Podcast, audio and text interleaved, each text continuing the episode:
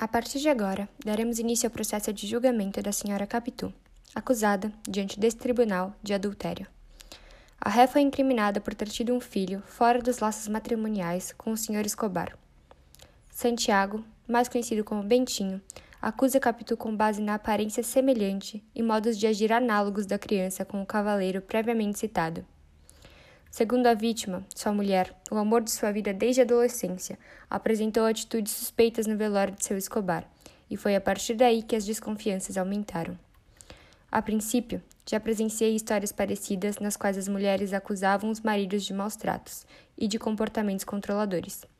Por isso, posso afirmar que sei o que as mulheres passam no mundo, se bem que não tenha do que me queixar, porque meu marido era o que se pode chamar de um santo. Em nome de meu filho, eu ficaria muito satisfeita se todos se comportassem e apresentassem suas declarações de forma calma e ordenada, pois estamos em lugar sagrado. Não desanimem, que eu estou aqui, torcendo por vocês.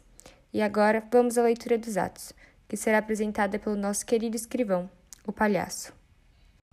A partir da minha experiência como narrador em uma das principais obras da literatura brasileira, O Alto da Compadecida, venho aqui conduzir esse julgamento da melhor forma possível apresentando os comportamentos mundanos proferidos pelo homem, uma história altamente moral e um apelo à misericórdia.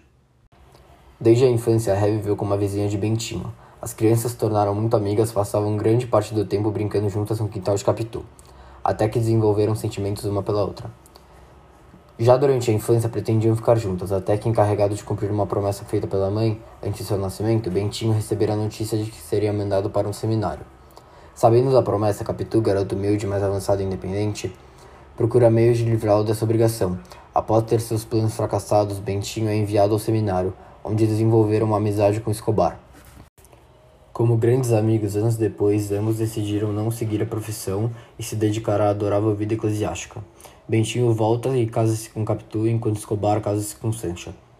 Vivendo perto, os quatro amigos desenvolveram uma amizade próxima, e Bentinho até dá o nome de seu filho Ezequiel em homenagem ao amigo que livrou da promessa e permitiu que ele seguisse seu sonho de advogado. Tempos depois, Escobar morre afogado e em seu velório começam as suspeitas da traição, já que a acusada parecia estar movida demais com a morte do amigo de seu marido. Isso posto, esse julgamento tem o objetivo de clarificar se de fato houve adultério por parte de Capitu e se ela corrompeu-se diante das tentações mundanas. Agora faço-me prudentemente porque a vizinhança desses grandes administradores é sempre uma coisa perigosa e a própria igreja ensina que o melhor é evitar as ocasiões. Neste momento, dou a palavra ao nosso fariseu promotor, o diabo. Diante desse tribunal, provarei a culpa da incriminada. Como a maioria dos homens nessa terra, depois de todas as provas apresentadas, mostrá-la-ei indigna de vosso perdão. As provas apresentadas são claras, afinal, todos os homens estão destinados ao inferno. Todos cometerão atos indevidos e pecaminosos, porque estes estão inseridos na natureza humana. Quero te desenganar. Se o que disse tomaras, certo é que te salvaras, não o quiseste tomar. Afinal, como pode um ser tão leviano, fútil, ávido por grandeza, que desde pequena só pensa em vestidos despenteados, não se deixar levar pelas tentações mundanas e ceder lugar à traição. Como pode alguém marcado pela pobreza não se deixar levar pela cobiça? Ora, entrai, minha senhora, e sereis bem recebida. Se viveste santa vida, vós o sentireis agora. Para provar meu ponto, chama a primeira testemunha de acusação. Conheci Capitu mal tinha 15 anos, ela 14. Não sabia o que era estar apaixonado. E antes não soubesse e tivesse respeitado as vontades de minha mãe, não estaríamos aqui hoje. O dia em que fiz tamanha descoberta foi através de uma conversa de minha mãe e José Dias. Suas palavras reverberaram em minha mente até que começassem a fazer sentido. Ainda posso ouvi-las, sempre juntos, em segredinhos. Se eles pegam de namoro, um coqueiro, vendo-me inquieto e adivinhando a causa, murmurou de cima de si que não era feio que os meninos de 15 anos andassem nos cantos com as meninas de 14. Ao contrário, os adolescentes daquela idade não tinham outro ofício, nem os cantos outra utilidade. Era um coqueiro velho e eu cria nos coqueiros velhos, mais ainda que nos velhos livros. Pássaros, borboletas, uma cigarra que ensaiava o estilo. Toda a gente viva do ar era da mesma opinião. Tendo isso em mente, aceitei seus conselhos e me permiti crer que estava apaixonada por Capitu.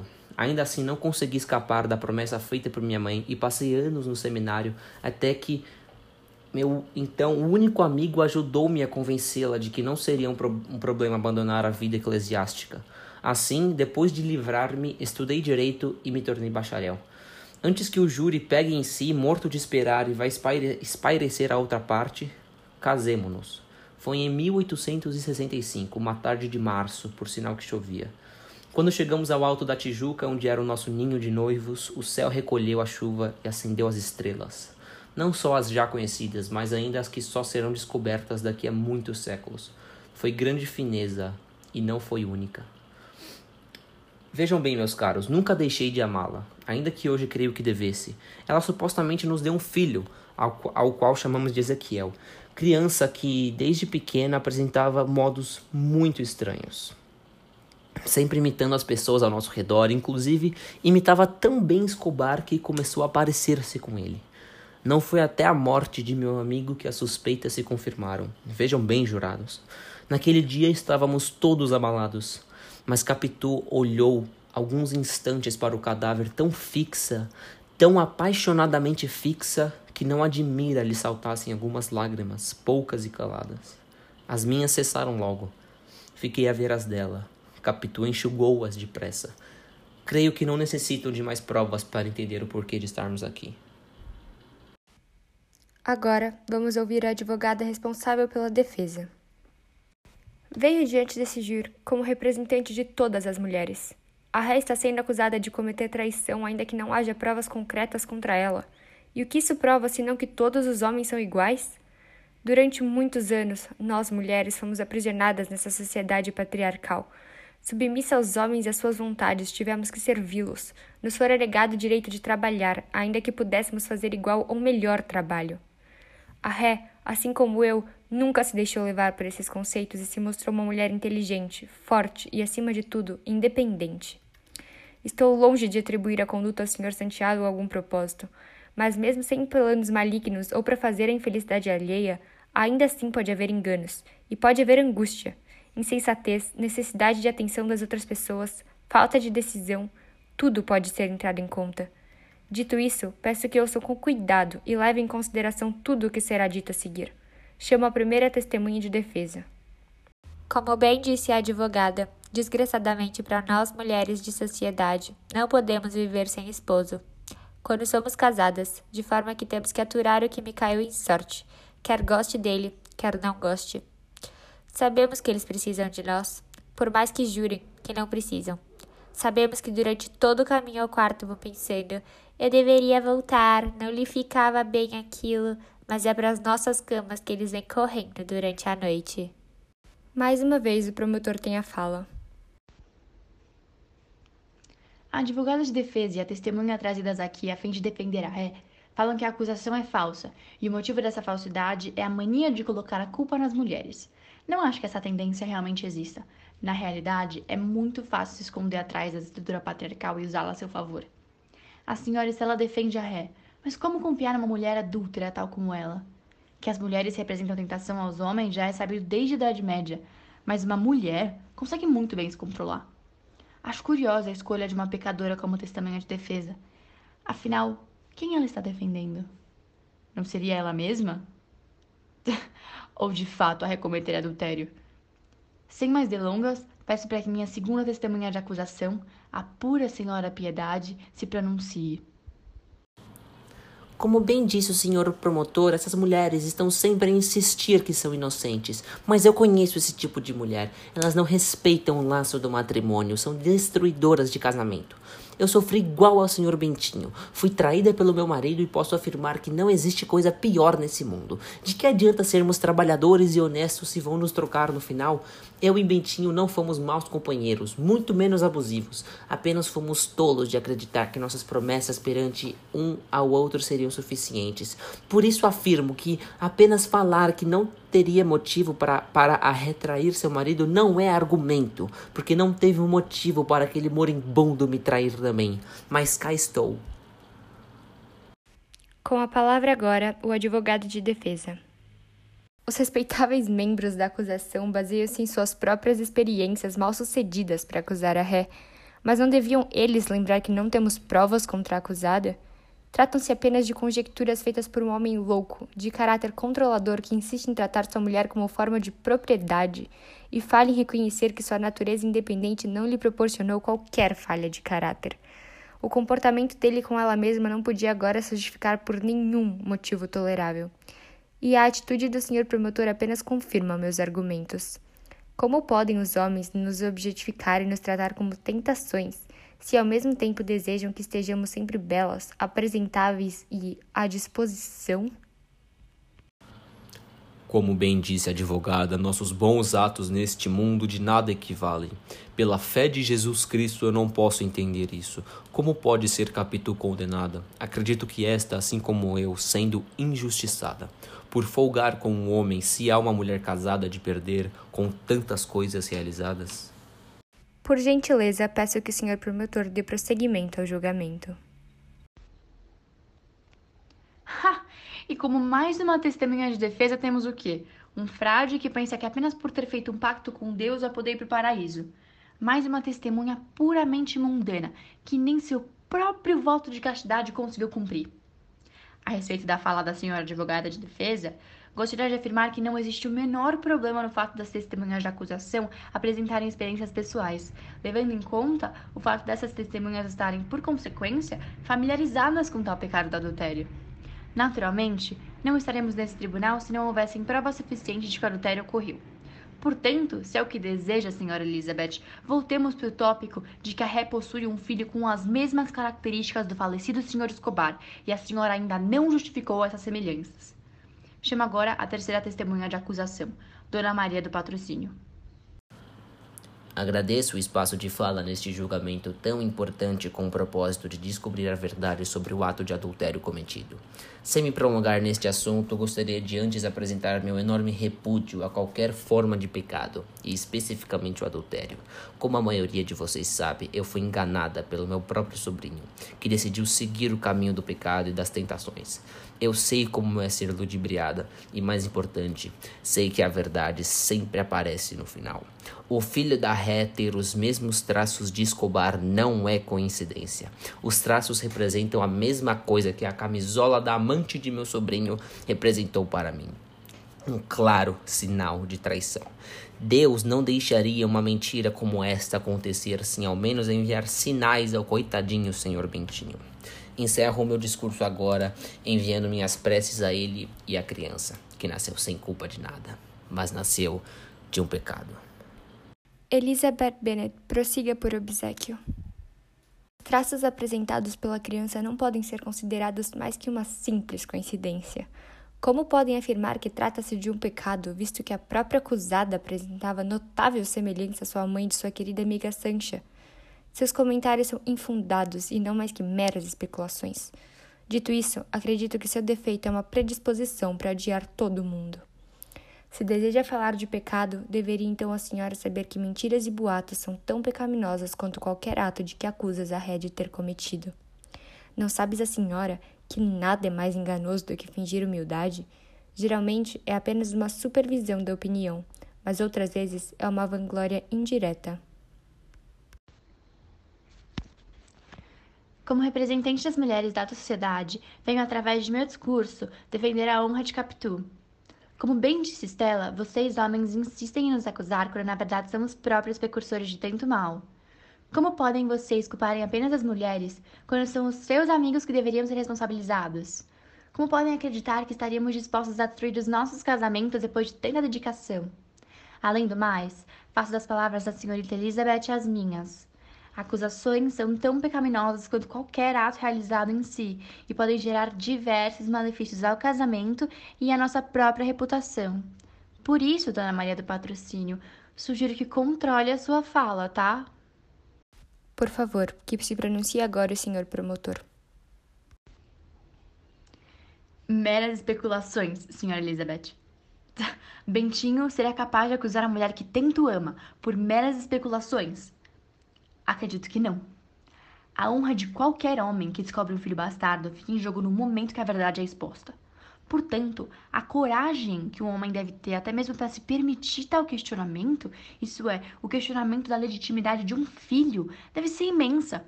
Portanto, eu acho um descaso chamar os argumentos de Bentinho de especulações, pois se realmente fossem, seria até melhor para ele. Com isso, dou a palavra para minha última testemunha. Acho a fala do senhor promotor extremamente válida. Vejam, eu estava apaixonado por Marina quando descobri que estava sendo traído. Por certo, não percebia que aquela falta de vergonha se não tivesse visto com meus próprios olhos uma evidência clara daquele adultério. Por que foi que aquela criatura não procedeu com franqueza? Devia ter me chamado e dito: Luiz, vamos acabar com isto. Pensei que gostava de você, enganei-me. Estou embeiçada por outro. Fica zangado comigo? Eu teria respondido: Não, fico não, Marina. Ao longo do nosso relacionamento, eu tinha motivos para acreditar que Marina não me amava de fato, mas aquilo sim eram apenas especulações. Bentinho tem mais de uma evidência do tal ato imoral. O sentimento de Capitu no funeral foi apenas o início, mas na minha opinião, já poderia ter sido comprovação. Ainda assim, Bentinho não tirou suas conclusões. Esperou até que seu filho apareceu com o mesmo comportamento que Escobar. Para mim, isso basta. Foi adultério na certa. Se que prossiga senhora advogada de defesa. A promotoria continua sem provas concretas e as semelhanças comportamentais de Ezequiel com Escobar já foram refutadas a partir da convivência da criança com um amigo do casal, que desenvolveram laços e sentimentos de Capitu no funeral de Escobar não demonstra nada senão um luto pelo qual o amigo querido. São muitos os meus defeitos, mas nenhum de compreensão, espero. Quanto a meu temperamento, não respondo por ele. É segundo creio um pouco ríspido demais, para a conveniência das pessoas. Não esqueçam com facilidade tanto os disparates e vícios dos outros como as ofensas praticadas contra mim. Meus sentimentos não se manifestam por qualquer coisa. Por isso, creio que, assim como os meus são, os sentimentos demonstrados pela ré deveriam ser dignos do momento em que se encontrava e não devem, portanto, serem julgados como incriminatórios. Eu presenciei uma cena de estupro no hospício em que passei parte da minha vida. As mulheres, Todas elas já estavam a gritar, ouviam-se golpes, bufetadas, ordens. Calem-se suas putas, essas gajas são todas iguais. Sempre tem de pôr-se aos berros. Dá-lhe com força que se calará. Deixem-na chegar a minha vez e vão ver como pedem mais. E minha experiência me diz que não há ser com um ego mais frágil e oportunista que homens. O senhor Bentinho sentiu sua masculinidade afetada somente pela possibilidade da traição de Capitu a partir de um delírio sobre a reação da esposa no funeral de seu amigo. Isso evidencia que nem a prova máxima de amor, o casamento, pode superar o sentimento de invencibilidade de Bentinho, que prefere acreditar em impressões errôneas e provar sua masculinidade a acreditar em sua amada esposa, com quem passou anos de sua vida junto. O senhor promotor tem direito agora à sua última consideração. Na minha última consideração, eu faço um apelo direto à galeria. Os homens sempre controlaram a sociedade, isso é uma verdade. Mas isso nada diz respeito aos aspectos físicos semelhantes entre Escobar e Ezequiel. Todas as minhas testemunhas já afirmaram que adultério é comum e injustificável. Por fim, questiono se a galeria não acha que um homem apaixonado com o Ventinho não sente dor ao pensar que o fruto do seu amor com Capitu é, na verdade, fruto de uma farsa. E qual seria a recompensa dele em inventar tal acusação? Agora Ré Capitu vai prestar o seu depoimento. Depois de sua fala, o júri vai se reunir para a deliberação e não haverá mais pronunciamentos de ambas as partes. Como todas as pessoas que aqui vieram me defender, gostaria de deixar claro que concordo com o que foi dito. Como demonstrado por todas as testemunhas que vieram depor ao meu favor hoje, não é incomum que a desconfiança no relacionamento recaia sobre a mulher e que, consequentemente, a culpa seja atribuída a ela, Gostaria de relembrar os membros do júri que, desde pequena, quando tinha apenas 14 anos, antes mesmo de Bentinho partir a, a... Gostaria de relembrar os membros do júri que desde pequena, quando tinha apenas 14 anos, antes mesmo de Bentinho partir para o seminário, nós prometemos que nunca casaríamos com mais ninguém. Prometi minha mão a ele e minha eterna devoção. Juremos que nós havemos de casar um com o outro, haja o que houver. Como, pod como podem então acreditar que eu o trairia? Como podem julgar que eu o trocaria depois de tê-lo esperado por anos? Depois de ter feito o possível para não mandá-lo embora e mantê-lo ao meu lado, não tinha eu o direito de chorar no funeral do meu querido amigo, Ou até isso deve ser considerado impróprio para o meu marido. Com o fim dos pronunciamentos, que o júri agora se recolha para a deliberação. Peço gentilmente que os senhores permaneçam em silêncio e lembre-se que estamos em lugar santo. Durante todo o julgamento, eu ouvi muitas experiências pessoais por parte da acusação e poucas evidências. Vou ter que concordar com a maioria das mulheres que se posicionaram aqui hoje que os argumentos para acusar Capitu de um crime tão sério quanto adultério são fracos. Portanto, estando em uma posição tão determinante assim novamente, afirmo que Jua é inocente. Minha vida toda me relacionei com diversas mulheres. Poucas delas eram fiéis. E mulher é um bicho que busca outro quando não tá funcionando. Com a dela foi assim. Então, se tem essas falas aí que falam que ela é culpada, ela é culpada e acabou. Não tem que dar muita bola pra mulher, não. Acho curioso o comportamento humano de querer saber tudo o que aconteceu, sendo que nem mesmo eu, quando escrevi, deixei evidente. Meu objetivo ao finalizar a obra foi deixar subjetivo, gerando futuras discussões acerca do assunto. Os relatos da obra inteira cercavam Bentinho, e não as relações que sua esposa desenvolvia com outras personagens. Dum Casmurro, enfim, é uma viagem pela mente perturbada de Bento. Pela forma como o protagonista percebe a realidade. Pode tudo ser uma ilusão? Pode. Informo-lhes que o júri acaba de chegar a uma decisão. Seu representante fará a leitura do veredito, e durante este peço que a ordem se mantenha. Após um longo período de discussão entre os três jurados, baseando nos argumentos citados pelas testemunhas ao longo desse julgamento, considero plausível a elaboração de uma segunda audição, caso todos concordem, para a definição e encerramento do caso de Capitu, pois afinal de contas, nem mesmo eu cheguei a uma conclusão concreta. Achei um ótimo trabalho, queridinhos. Concordo, merece um 10. Ninguém deixou o lápis cair ao meu lado, não caiu no chão, não fiquei desapontado. Realmente muito bom.